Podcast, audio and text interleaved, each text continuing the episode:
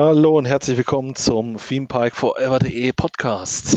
Ich bin Jerome und der Kollege, der auch online ist, ist der Robin. Hi. Wir sind beides Informatiker, die das Hobby teilen, äh, in Freizeitparks zu gehen und haben uns entschlossen, mangels an Möglichkeiten, unser Hobby dieses Jahr noch etwas auszuleben, gemeinsam einen Blog zu starten über das Thema Achterbahn bzw. Freizeitparks in Deutschland und Europa und gucken wir mal, wie weit wir über die Jahre kommen. Ne?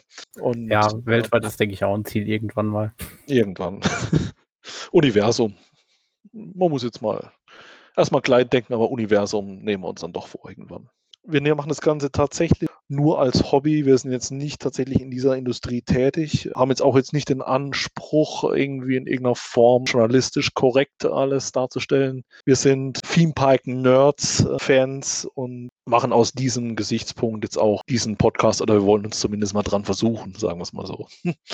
Man wird dann nach Folge 1 sehen, wie sich das Ganze dann weiterentwickeln wird. Genau. Indirekt ist es quasi schon Folge 2. Wir hatten heute schon mal einen Aufnahmeversuch, äh, jedoch wie es so immer ist, eine Stunde für nichts investiert. Wir hatten praktisch schon Spielfilmlänge, sagen wir es mal so. wir arbeiten dran, das nicht heute wieder zu sprengen. Nochmal, ein zweites Mal.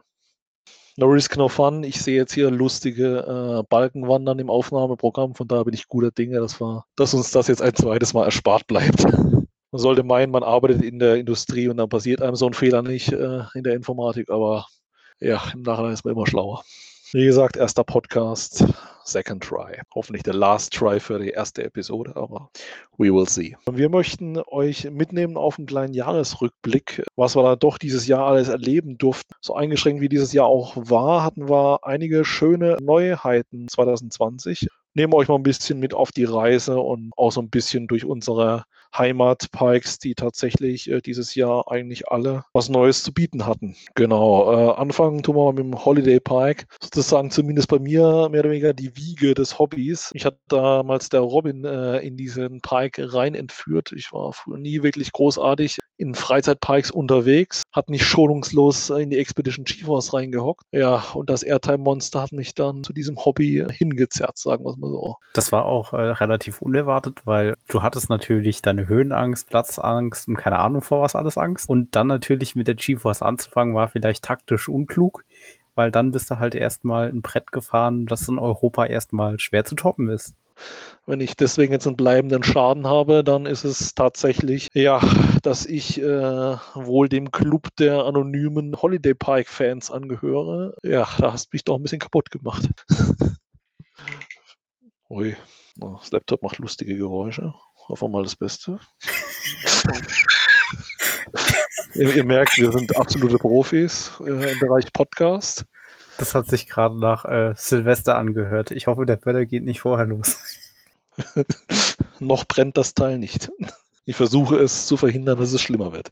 Naja, fangen wir sozusagen an mit der Wiege meines Hobbys. Äh, und genau, Robin hat mich damals hin entführt, wie schon gesagt. Und da durften wir eine große Neuheit dieses Jahr begrüßen, beziehungsweise Neuheit in Anführungszeichen. Es dreht sich um den guten alten Donnerfluss den Intermin Rapid River, den es da schon relativ lange gibt. Ähm, der wurde umthematisiert zum Thema Dinosaurier. Äh, tatsächlich äh, sind wir da doch recht positiv überrascht, ähm, wie es äh, letzten Endes geworden ist. Also haben ursprünglich beide angenommen, hier Blobsa äh, ist doch hier, ich sag mal, Verniedlichung, Verkindlichung, sonst wie. Und das, was die da hingestellt haben, es ist beeindruckend tatsächlich. Also geht ja auch nicht, wie ursprünglich von uns befürchtet, so Richtung Madames Freudenreich im äh, Madame Freudenreichs Kuriosität äh, im äh, Europapark, sondern tatsächlich, äh, ich sag mal, fotorealistische Dinosaurier. Fast schon Richtung Jurassic World. Man könnte meinen, von den Artworks von den ersten, dass sie durchaus sich so ein bisschen dran inter, so orientiert haben da ist doch einiges dabei. Wir haben die Baustelle im Frühjahr das erste Mal gesehen, das war im Januar, da war die, ähm, der Holiday Park an sich noch geschlossen, aber Holiday Indoor war offen. Aber wenn man in Holiday, Holiday Indoor rein möchte, dann kommt man über den Vorplatz, wo auch der Freefall Tower steht. Und von dort aus kommt man die Bauarbeiten sehen und da hat man schon erste Dinos gesehen und Ich war jedenfalls auch dann beeindruckt, weil ich auch erst dachte, dadurch der Park ja Familie als Zielgruppe hat, dass dann da eher verniedlichte Dinos hinkommen. Aber dass ich dann den ersten richtigen Dino gesehen habe, das war dann schon beeindruckend. Doch, der Park, der macht sich langsam wirklich auch, was Thema Thematisierung angeht. Zuletzt auch tatsächlich mit Skyscream hat das Ganze ja gefühlt angefangen, dass der, Euro, dass der Holiday Pike tatsächlich aktiv äh, in dieses Feld vorgestoßen ist wo ich echt sagen muss, auf einem Top-Niveau und auch jetzt äh, Dino Splash äh, für mich eine Riesenüberraschung, wie es geworden ist. Äh, die Artworks äh, sahen schon relativ cool aus und als man dann wirklich auch Januar war man, glaube ich, dort, wie man dann gesehen hat, wie das Zeug wird, da waren wir schon richtig positiv eingestellt und haben uns richtig mega drauf gefreut und auch die Fahrt durch die zusätzlichen Figuren, die dahingestellt wurden. Da gibt es auch solche Flugdinosaurier. Mir fehlt so ein bisschen der, fachkundliche Begriff, was für Dinosaurier das genauer ist, aber die spucken, äh, die haben da solche Figuren, die spucken in die Gefahrrinne rein sozusagen.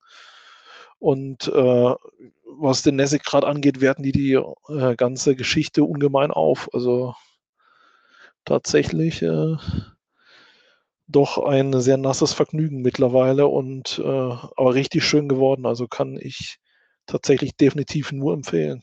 Ich meine, gut, unser Nesse-Rekord äh, liegt, glaube ich, immer noch im Europapark mit unserer tollen Aktion, wo wir uns, glaube ich, gegenüber der Wellenmaschine aufgebockt hatten. An regnerischen Tag. An einem regnerischen Tag, ja gut. Das hat auch nichts mehr ausgemacht, das Wasser von oben an der Stelle. Also ich glaube, wir sind gefühlt fünf Minuten gegenüber der Wellenmaschine festgesessen. Das war. Das war schön, so oft äh, überholt zu werden. Eigentlich ist mir sowas nur mal im Holiday Park passiert, aber das waren keine fünf Minuten, das war, wenn es hochkommt, eine halbe Minute aber ähm, fünf Minuten an so einer Wellenmaschine, keine schöne Erfahrung. Gut, im Holdepark der Klassiker, kurz vor dem, sage jetzt mal, Final Lift, bis man wieder zum Ausstiegsbereich kommt. Da sehen wir ja ab und zu manchmal welche ein bisschen rumdümpeln, aber das dauert ja nicht lang, bis da meistens das nächste Boot kommt und die Leute wieder wegrammt. Aber das war so ein bisschen eklig im Europapark, wo wir da gegenüber der Wellenmaschine saßen, die uns noch richtig schön auf den Felsen jedes Mal drauf gedrückt hat. Und Entsprechend war da nicht viel weiterkommen, bis uns mal ein Boot gerammt hat. Und da sind ein paar durchgefahren und haben uns nicht gerammt. Das war ein bisschen, ja. Aber irgendwie hat es dann doch Spaß gemacht, oder zumindest, ja. War ein bisschen kalt für Spaß, aber ging ja dann doch recht gut. Beim Dino-Splash hätte man wenigstens schöne Dinos bewundern können. Im Europapark haben wir dann halt die Fassade vom skandinavischen Themenbereich bewundert der ja zum Glück wieder da ist. Aber da unterhalten wir uns ja wahrscheinlich später gleich nochmal dazu, äh, wenn wir beim Europapark äh, landen letzten Endes. Wir lassen uns schon wieder ablenken. Was ja, ja, ja. auch noch sagen kann, was Neuheiten angeht, auch wenn es keine wirkliche Neuheit ist, Burg Falkenstein, es bewegen sich Animatronics. Muss man mega positiv sagen. Also seit langsam kann ich echt nichts mehr gegen das Ding fahren. Das war immer so ein bisschen Running Gag bei uns, aber es tut sich was. Und äh, auch Burg Falkenstein, ich habe das Ding immer gemocht, muss ich auch dazu sagen, aber langsam habe ich auch Grund, es zu mögen und brauche mich nicht mehr zu schämen, zu sagen, ich mag es. Es ist sicherlich ein alter Dark Ride, aber auch solche alten Geschichten haben, äh, wenn sie funktionieren, äh, tatsächlich äh, ihren Reiz. Also Good Old Classics. Muss man da auch wirklich sagen. Das war auch so der Ride, wo mir bei jeder Fahrt am meisten das Herz geblutet hat, weil ich als Kind wusste, was sich dort bewegt hat und dann so im Erwachsenenalter, was sich nicht mehr bewegt. Und jetzt wieder zu sehen, dass Figuren sich bewegen, ein Traum. Ein Träumchen. Ja, genau. Aber auch in anderen, äh, ich sage jetzt mal Heimatparks von uns, äh, hat sich noch einiges geändert. Der Europapark hat äh, dieses Jahr einmal eine große Eröffnung wieder oder sagen wir Wiedereröffnung gehabt äh, im Piraten im Batavia. Das Ganze ist ja leider 2018 abgebrannt, äh, zusammen mit dem skandinavischen Themenbereich. Wir waren eine, äh, gut, ein Tag jetzt nicht, aber ich glaube, das Ganze hat unter der Woche gebrannt und wir sind dann äh, innerhalb der äh, Woche noch, ich glaube nur samstags, äh, in den Europapark gegangen und äh, wie sie es da schon geschafft haben, diesen abgebrannten Bereich zu isolieren und trotzdem nahe angrenzende Fahrgeschäfte, gerade wie die Euromir, beispielsweise in Betrieb zu halten. Äh, es war schon beeindruckend, äh, was da die Familie und auch Feuerwehr und Co. an diesem unglücklichen Tag geleistet haben. Äh, und wie man dann trotzdem einen Tag später praktisch mehr oder weniger den Umständen entsprechend normal aufmachen konnte. Das ist tatsächlich eine sehr große Leistung, äh, was da passiert ist und auch äh, in welcher Rekordgeschwindigkeit äh, es die Familie Mack geschafft hat, beziehungsweise die ganzen Mitarbeiter auf dem Europapark, ähm, ganz Skandinavien wieder aufzubauen. Und auch natürlich mit der Überraschung im skandinavischen Keller, Snorri-Touren, auch diesmal mit doch recht viel Media-Content. Auflösung von diesen Media-Domes kann man sich jetzt mal streiten, aber man sieht, es geht im Europapark in eine interessante Richtung und äh, dass auch die Qualität von solchen Angeboten im Europapark immer, immer besser werden. Und auch die Stories mit Adventure Club of Europe, die da immer weiter entstehen. Das Ganze geht in eine super spannende Richtung. Ich freue mich drauf zu sehen, was da noch alles kommt. Definitiv. Dieses Jahr auch Batavia. Batavia ist halt auch so ein Ride, den kennt eigentlich jeder. Den im Kindesalter fährt man das zum ersten Mal. Bei mir war das mit drei oder vier Jahren. Da konnte ich kaum laufen, aber Batavia fahren ging.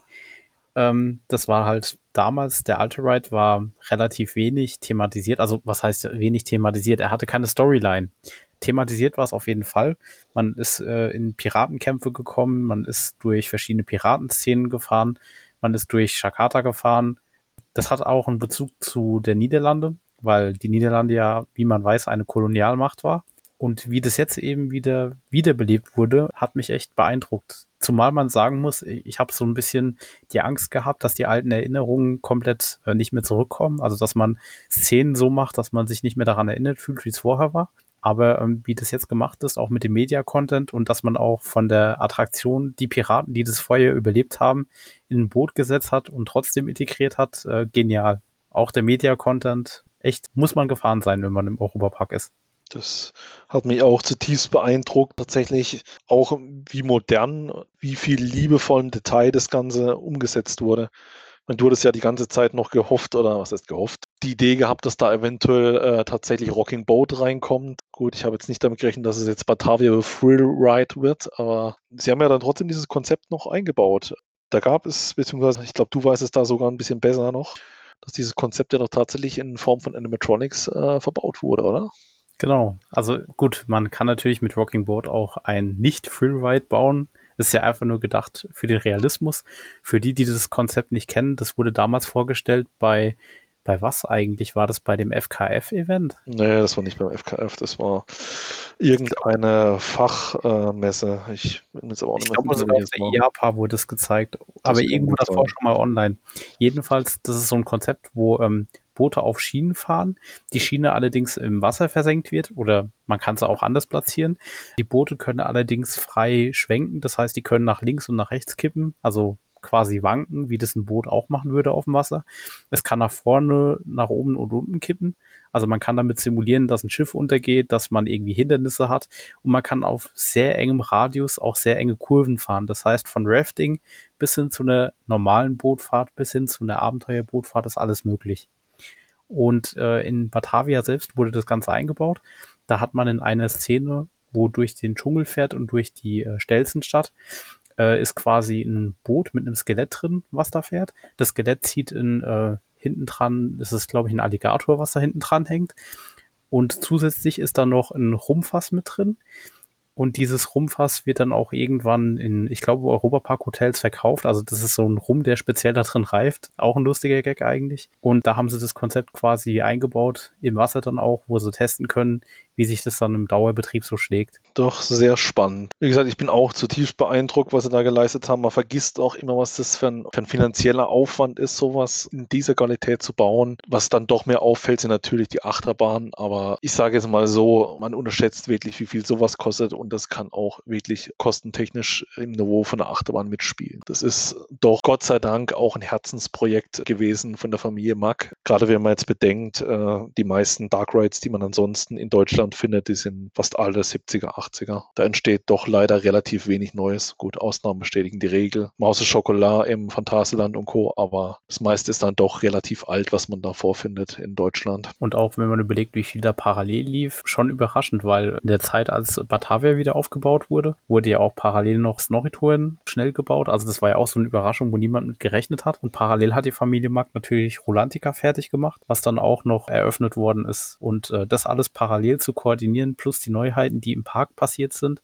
Hut ab, echt. Ein sehr großes Lob tatsächlich an der Stelle. Was dann auch große Neuerung war, wenn wir gerade nochmal bei unseren Heimatparks bleiben oder sagen wir jetzt mal unseren drei großen Heimatparks, da hätten wir noch Drips Drill und da gab es auch eine große Neuerung oder zwei große Neuerungen und zwar gab es von der Firma Vekoma eine Doppelanlage. Einmal in Form von Hals über Kopf ein Prototyp, ein Suspended Thrill Coaster STC. Der tritt sozusagen in die Nachfolge vom Vekoma SLC, bekannt für zwar ein einiges an Fahrvergnügen, aber auch für ruppige Fahrweise und Bügel, die einem noch schön den Nacken und den Kopf massieren. Ich habe die Dinger zwar immer gemocht, aber ich habe es auch jeden Abend wieder mal gespürt, wenn ich das Ding, wenn ich so Dinger gefahren bin und habe mich auch mal gefragt, warum tue ich mir das an? Spaß gemacht haben die Dinger eigentlich schon. Das und einmal Volldampf in Form von einem Vekoma Family Boomerang, vergleichbar jetzt mit Rike aus dem Phantasialand. Das wäre das gleiche Modell an der Stelle,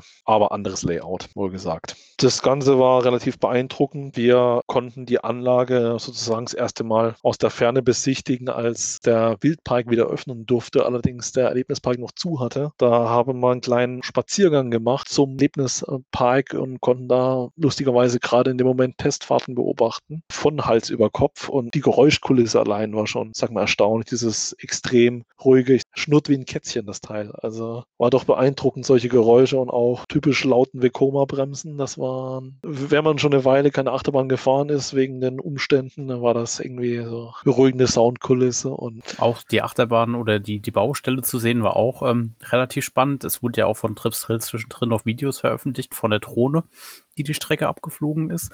Ähm, das fand ich auch Wahnsinn, dass ein Park sowas mal gemacht hat ich meine, man hatte schon häufiger gesehen von amerikanischen Parks, dass da mal eine Drohne über ein Achterbahn-Layout geflogen ist.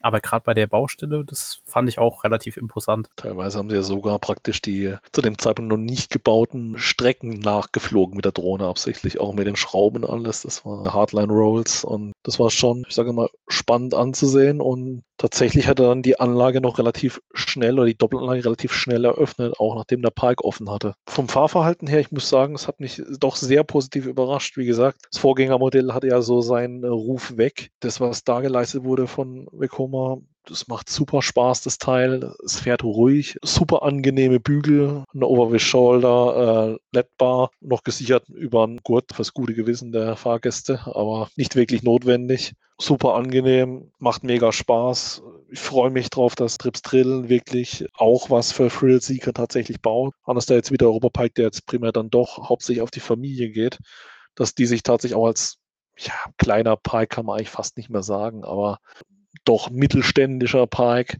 dass man dann sagt, äh, okay, äh, ich möchte auch die kleinen und jungen Gäste gerade mit Volldampf für die was bauen, aber auch dann auch für die Leute, die den Thrill suchen, äh, mit Hals über Kopf dann durchaus was zu bieten. Hals über Kopf auch für die Familie gedacht war. Gut, es gibt noch einen Suspended Family Coaster, aber tatsächlich eigentlich auch für die ganze Familie was, genau. Und auch, auch Mikaro ging mir auch schon den Weg, dass man jetzt nicht nur was für die kleinen Gäste baut. Und ist doch schön zu sehen, dass sich Trips Trainer so gut interpretiert in dem Markt und auch so schön aufstellt. Und auch Trips Drill typisch, wie sich die Natur ihren Raum nimmt. Ich sage jetzt, die Störche haben ja doch recht schnell die beiden neuen Achterbahnen für sich entdeckt und erobert sozusagen, eingenommen.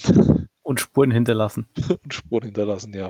Doch schöne Tiere und schlaue Tiere, muss man echt sagen, wie sie dann vorne auf den, am Schienenende von, von Volldampf hocken und äh, genau wissen, bis wohin fährt der Zug und wo kann ich noch rumsitzen und mein Leben chillen, während äh, der Zug auf mich zurast. Doch beeindruckend. Und gerade auch mit dem Wildpark, Trips Drill, äh, sind da doch sehr breit aufgestellt und ist auch echt schön, muss dazu sagen, als man dann wieder ein bisschen rausgehen konnte dieses Jahr und man dann so, ich sag mal, das erste freie Wochenende sozusagen wieder verbringen konnte in Trips Drill, auch wenn es so der Wildpark war, kam mir der Wildpark in dem Moment irgendwie vor wie der schönste Ort auf Erden.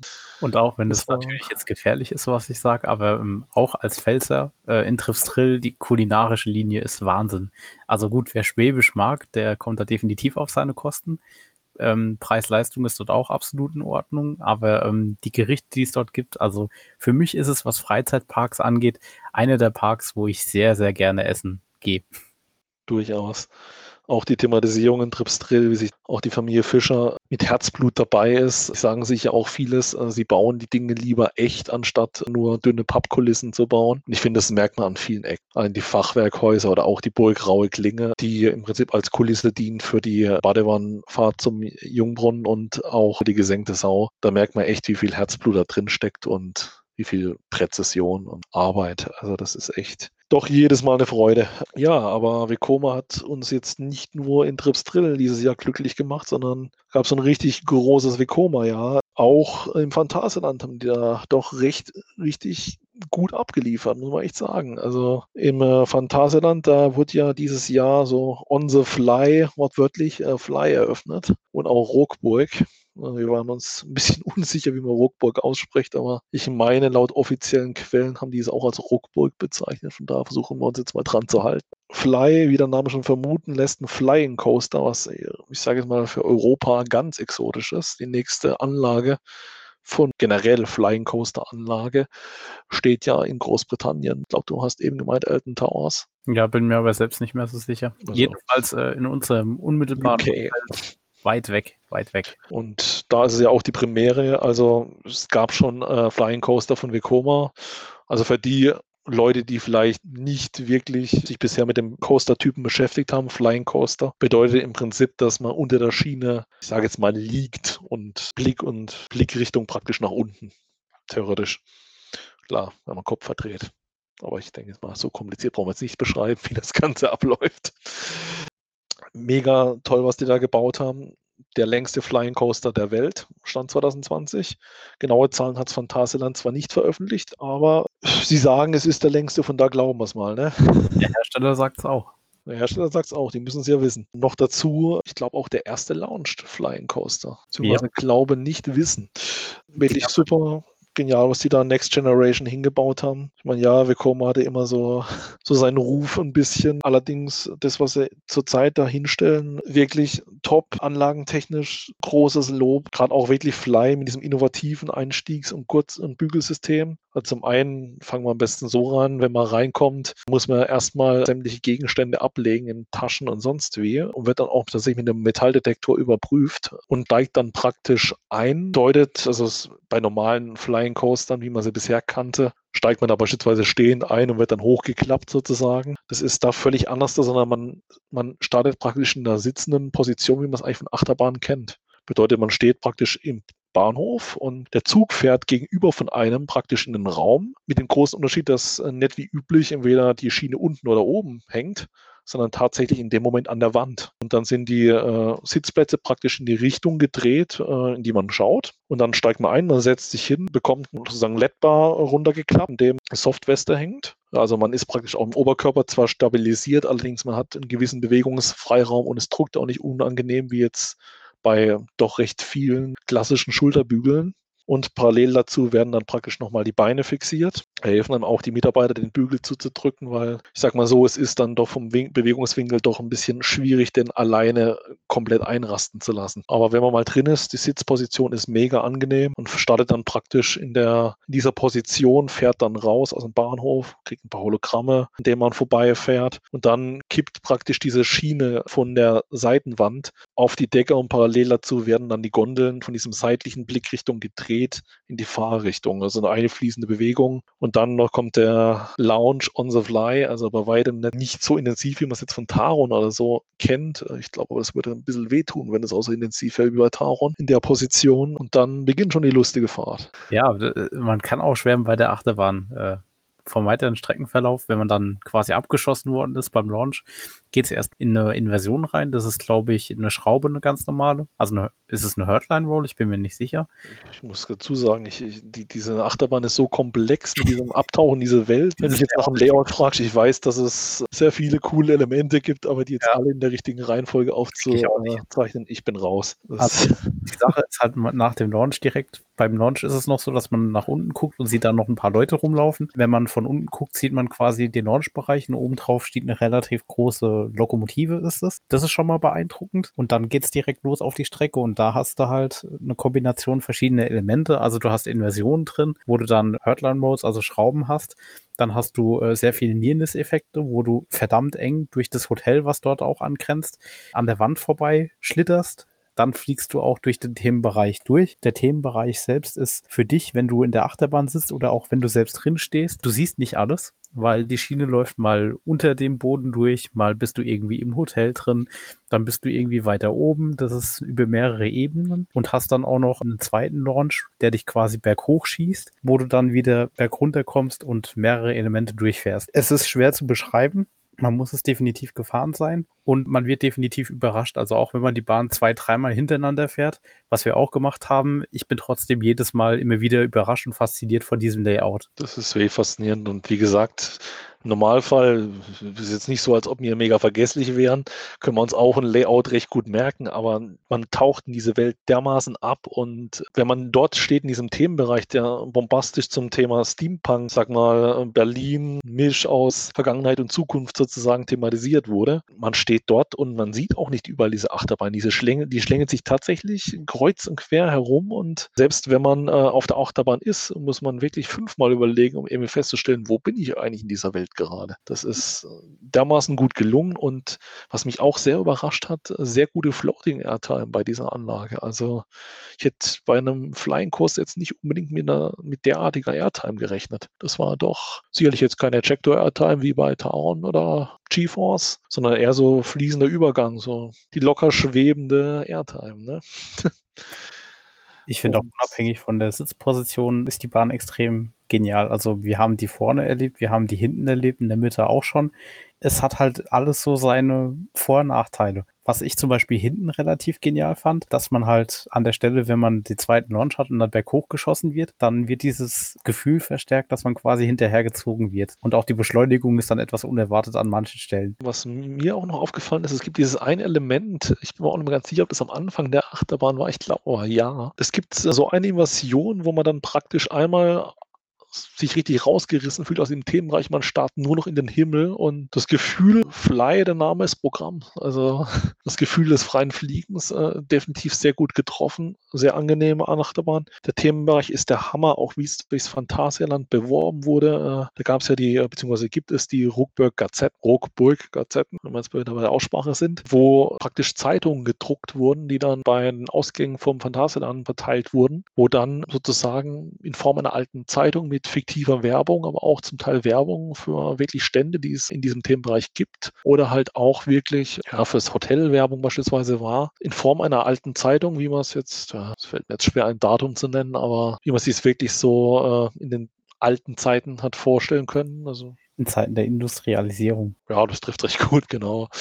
Diese wirklich das ist Teil der Immersion praktisch. Dieser Werbezweck, also wie, wie man es umgesetzt hat, das ist einfach fantastisch. Ist ja auch bei diesen Restaurants sind ja auch die Speisekarten in diesem Themenbereich äh, zu alte Zeitungen gehalten. Also es ist perfekt durchthematisiert, einfach Träumchen. Man vergisst auch, wenn man in den Themenbereich ist, dass man eigentlich im Phantaserland ist. Also als wir dort waren, war das so, wir sind äh, samstags waren wir dort, donnerstags hat die Welt eröffnet. Das war quasi Zufall, dass wir die Eröffnung beziehungsweise dass wir es direkt testen konnten. Und aktuell, oder was heißt aktuell, es war so, dass der Themenbereich später aufgemacht hat als das Phantaserland selbst. Das heißt, ungefähr eine halbe Stunde oder Stunde nach Parkstart ist man dann dort am Eingang reingelassen worden. Der Eingang ist im deutschen Bereich. Das ist neben dem verrückten Hotel Tartüff im Prinzip so, eine, so ein Portal, das man durchläuft. Und da wurde dann eine gewisse Anzahl an Männchen immer reingelassen. Und wir sind dann direkt zur Achterbahn durchmarschiert. Und allein, wenn man da reinläuft und sich umguckt, man denkt wirklich nicht mehr, dass man im Phantasialand ist. Das ist eine Thematisierung, die kennt man sonst eigentlich, würde ich sagen, nur von Disney. Das ist tatsächlich sehr beeindruckend. Weder von innen noch von außen kann man erkennen, dass man wieder im Phantasialand ist oder es da Ruckböck gibt. Klar, von, von extern, wenn man jetzt, ich sag mal, von Richtung Parkplatz Berlin drauf schaut, kann man da vielleicht noch eine Schiene erhaschen von außen. Aber ansonsten ist es eine in sich geschlossene Welt, wo tatsächlich fantastisch thematisiert ist. Es beherrscht ja das Phantasialand generell auch sehr gut. Stichwort Klugheim, oder halt auch den afrikanischen Themenbereich um Black Mamba. Diese Welten erschaffen, das tatsächlich kann man maximal in äh, Deutschland noch mit dem Europapark vergleichen, von dem, was was die da so leisten im Bereich Thematisierung. Also da wirklich Hut ab, macht mega Spaß. War eine große Freude, das dieses Jahr noch erleben zu dürfen und hat mich sehr überrascht, dass es dieses Jahr geöffnet haben noch. War definitiv sehr positiv ein Highlight überrascht. der Saison. Definitiv. Jetzt schaue ich mal, was wir im Prinzip noch an Neuheiten hatten, war äh, tatsächlich Grusellabyrinth NRW. Da, es war meine Premierbesuch dort. Ich habe mir das jetzt schon ein paar Jahre lang vorgenommen gehabt, habe auch die Dokumentation gesehen, die die ehemaligen Betreiber veröffentlicht haben, wo äh, tatsächlich schon richtig Lust auf die Sache gemacht hat war richtig mitreißend, wie, die, wie viel Herzblut da drin steckt, solche Welten zu erschaffen und wie viel Seele diese Schauspieler dabei sind. Da wollte ich unbedingt hin. Da kam ja Anfang des Jahres leider äh, die traurige Nachricht, dass das Grusellabyrinth NRW insolvent gegangen ist. Jedoch, Gott sei Dank, hat sich ein neuer Betreiber gefunden, wie wir auch aus einem internen FKF-Vortrag erfahren hatten, wo im Prinzip, also es handelt sich um den, ich meine, größten Escape Room-Betreiber Deutschlands, der das Ganze aufgekauft hat. Der hat jetzt auch versucht, hat es jetzt schon geschafft, so eigene Konzepte mit einzuarbeiten ins Grusellabyrinth. Stichwort, ich meine, es sind mittlerweile zwei Escape Rooms, ein Outdoor-Escape Game, auch für Kinder, wo er integriert hat. Ich habe das jetzt dieses Jahr zum ersten ersten Mal besuchen dürfen, entsprechend nicht alles machen können, weil tatsächlich äh, die Hauptattraktion zu diesem Zeitpunkt noch geschlossen war. Ich weiß gar nicht, ob die dieses Jahr überhaupt noch richtig geöffnet hatte, also Phantom Manticore. Allerdings äh, konnten wir dort einen Escape Room besuchen, einen der neuen Escape Rooms und äh, den Schacht 13, den es ja auch schon länger gab. Schacht 13 ist ja im Prinzip auch so ein, äh, ich sage jetzt mal, Grubenfahrsimulation und, und entsprechend danach halt in einer fiktiven Grube mit Erschreckern das sehr viel gearbeitet.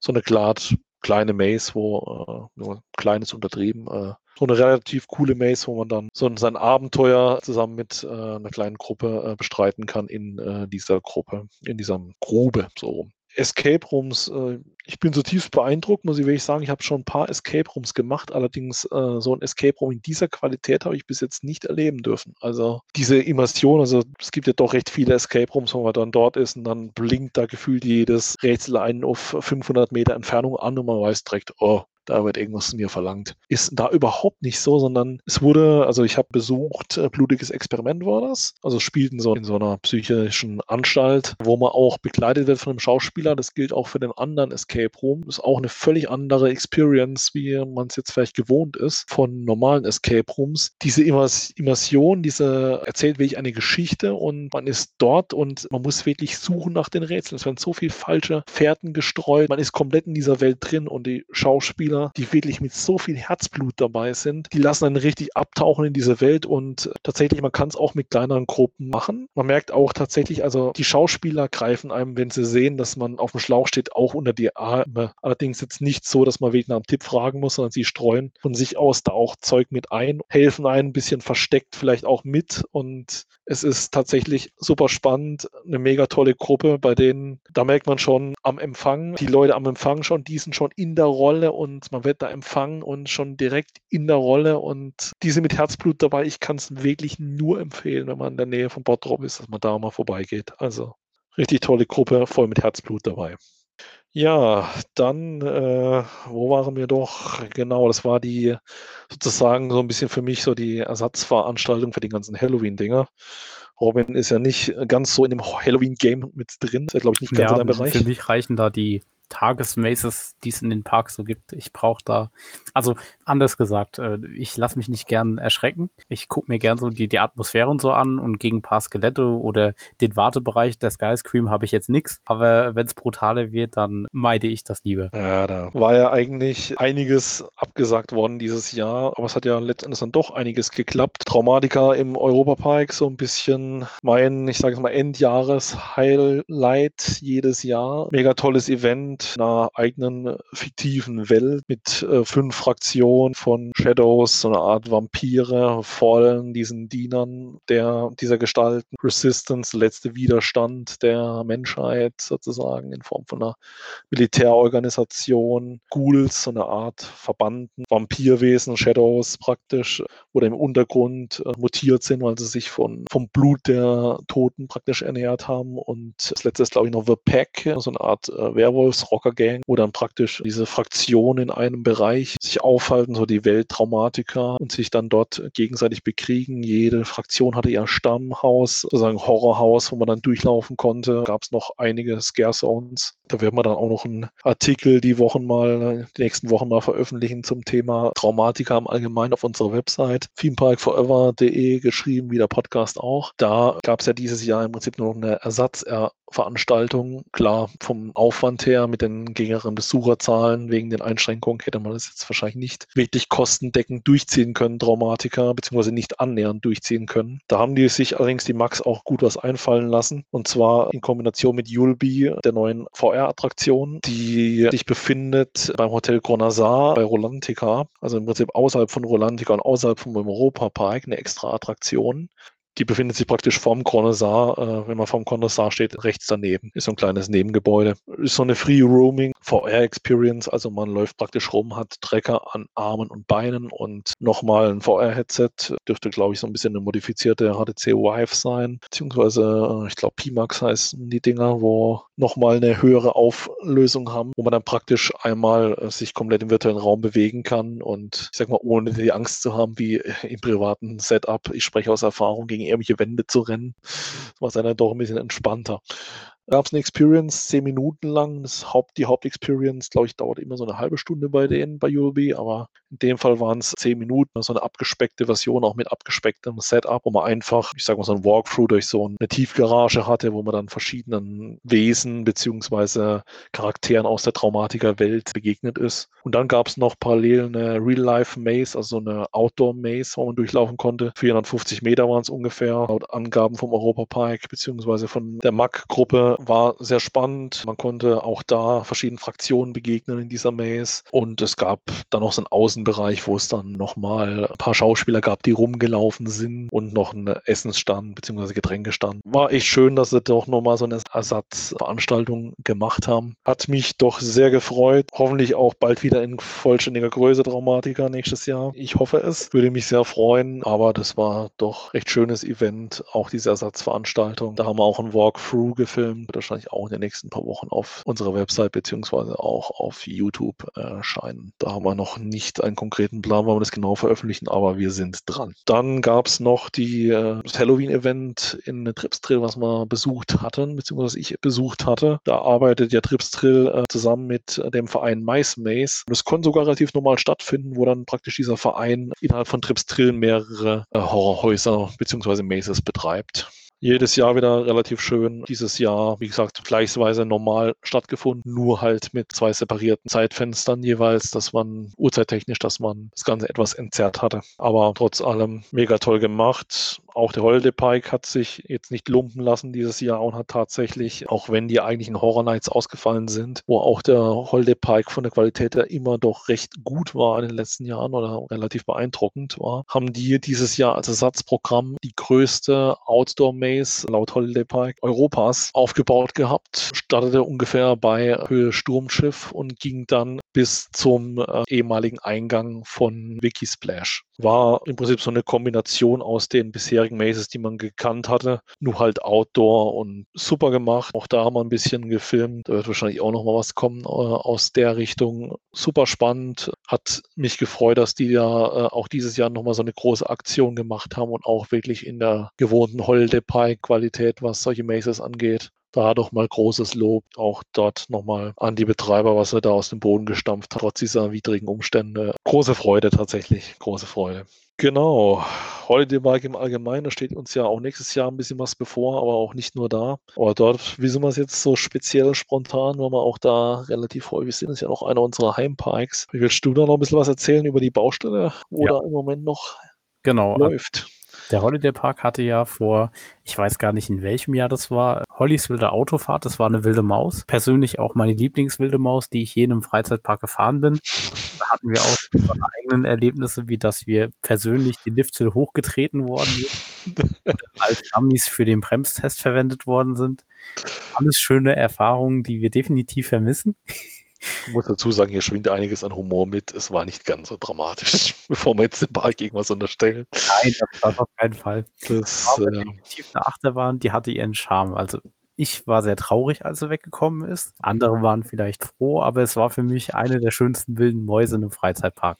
Hauptsächlich wegen der Erinnerung. Wegen der Erinnerung. Nur Breakdown am Lift Hill. Ja, das passiert halt auch nicht oft. Sag mal so, manche hatten ein bisschen Angst. Wir haben nach einem Kaffee äh, gerufen und haben uns versucht, äh, irgendwelche Songs äh, auf Bad, in badischen Versionen beziehungsweise pfälzerischen Versionen runterzuträllern. Aber ich sag mal so, ist es vielleicht besser, dass das keiner gehört hat. So beklagt sind wir dann doch nicht. Aber ja, da hängen doch sehr viele Erinnerungen dran. Aber auch wenn sie die HWA abgebaut haben, lange Zeit stand ja da noch trotzdem dieser Foto, äh, Fotomast, wo sie die On-Ride-Bilder geschossen haben und ja. Jahrelang nachdem die Achterbahnen in den Eifelpark verkauft wurden. Es stand ja noch rum, ja. Ganz allein im Wald. Ich bin gespannt, wo wir das Ding noch finden, wann das wieder auftaucht. Bestimmt nächstes Jahr wird sich da eine Stelle finden, wo wir dann überrascht sein werden. Ja, als Blitzer beim Ausgang wahrscheinlich. Zeigt uns auch noch ein bisschen was verdienen. Bereich wurde dann, also dieses Jahr dann angefangen zu überarbeiten. Der Bereich liegt quasi mitten im Park. Da war, wenn man das noch von früher kennt, man ist quasi an der Burg Falkenstein vorbeigelaufen, konnte dann hintenrum durch den Wald laufen und ist dann auch wieder an der Stelle rausgekommen, wo der Skyfly steht, wo dieser Flugbereich jetzt ist. Und dazwischen war eben ein Platz, da stand die Hollys wilde Autofahrt und dann war ganz viel Wald und man ist dann bei den Wikisplash wieder rausgekommen. Der Wald, der da ist, der wurde gerodet. Die Stelle, wo die HWA war, die wurde auch entsprechend geräumt und die gesamte Fläche wurde quasi miteinander verbunden und da entsteht jetzt ein Wikingerdorf. Wikingerdorf ist jetzt für den Holiday Park nicht ganz so neu. Das kennt man ja schon von Wikisplash. Da hat man ja die Teufelsfässer in, in Wikinger-Atmosphäre gebracht und hat da auch noch die Essensstände entsprechend thematisiert. Und genau da entsteht jetzt ein neuer Bereich, wo unter anderem ein Disco Coaster hinkommt und ein Splash Battle von Muck Rides. Der Disco Coaster ist, soweit ich weiß, von Zamperla und wird auch, ich würde mal sagen, hier für die Region eine relativ große Neuheit sein, weil diese Disco Coaster in der Größe unüblich sind. Und es werden einige Attraktionen, äh, die in dem Park noch sind, zum Beispiel der Wellenhopser, der wird da hinziehen. Das sind so Boote, das ist auch von Muck Rides ein Produkt. Nee, nee, ich meine die, die Wellenhopser. Oh. Da fällt mir gerade die Bezeichnung nicht ein, was für ein Typ das ist. Die ziehen dahin und das Sturmschiff wird leider den Park verlassen, was wir natürlich sehr traurig finden doch so viel Erinnerung an dem Teil. Das war jetzt vielleicht nicht die beste Schiffsschaukel, aber zumindest in unserem Fall doch sehr viel Erinnerung dran und schade drum, aber ich traue auch Blobs dazu, dass da doch noch die eine oder andere Attraktion als Ersatz hinkommt, wo doch auch, äh, wo man doch auch seine Freude mit haben kann und wir werden sehen, wie sich die Dinge entwickeln bin gespannt, was in dem Bereich passiert, weil Plopsa hat ja diesen Fünfjahresplan vorgestellt. Einiges wurde davon schon realisiert, aber wie der Bereich da hinten dann angegangen wird an dem Stadion, das ist eigentlich noch nicht wirklich geklärt oder bekannt. Man weiß zumindest nichts. Ja, das wird definitiv nochmal spannend, was da alles noch passieren wird. Harren wir der Dinge und hoffen wir, dass wir auch bald wieder unsere geliebten Freizeitparks besuchen dürfen. Wir hoffen das Beste und in diesem Sinne wünschen wir euch einen guten Rutsch ins neue Jahr. Bleibt vor allem gesund und auf jeden Fall alles Gute. Wir denken, wir werden wahrscheinlich im nächsten Jahr gucken, dass wir nochmal hier weitermachen mit diesem Podcast, je nachdem, wie das jetzt geklappt hat. Wir werden es sehen, wir werden uns melden und wie gesagt, guten Rutsch von meiner Seite aus. Bleibt gesund und alles Gute. Dasselbe auch von meiner Seite. Ich wünsche euch auch einen guten Rutsch ins neue Jahr und dass wir hoffentlich nächstes Jahr mehr Airtime haben als dieses Jahr, was denke ich nicht schwer zu toppen sein dürfte. Wir sind auf euer Feedback gespannt. Ihr könnt uns gerne zu dem Podcast jetzt oder auch zu dem anderen Media-Content, den wir haben, sei es jetzt irgendwelche On-Rides auf YouTube oder Facebook oder Instagram, wo auch immer ihr uns findet, lasst uns Feedback da. Ist uns natürlich sehr wichtig. Wir machen das Ganze hobbymäßig, also ist jetzt von uns kein Ansatz, das äh, journalistisch korrekt zu machen, sondern wir machen das quasi aus Spaß an der Freude. Über Feedback sind wir auf jeden Fall dankbar und ja, wenn, wenn die Resonanz entsprechend ist und euch das gefällt, was ihr so von uns hört, dann hören wir uns definitiv wieder. Ansonsten sehen wir uns hoffentlich nächstes Jahr wieder in den Parks oder eben äh, mit Content auf unseren Plattformen. Genug Content haben wir definitiv noch. Wir sind häufiger in den Parks mit Kameras unterwegs, natürlich mit Erlaubnis und da könnt ihr auch noch die ein oder andere Überraschung von uns erwarten. Perfekt. Dann bis nächstes Jahr. Ciao. Ciao.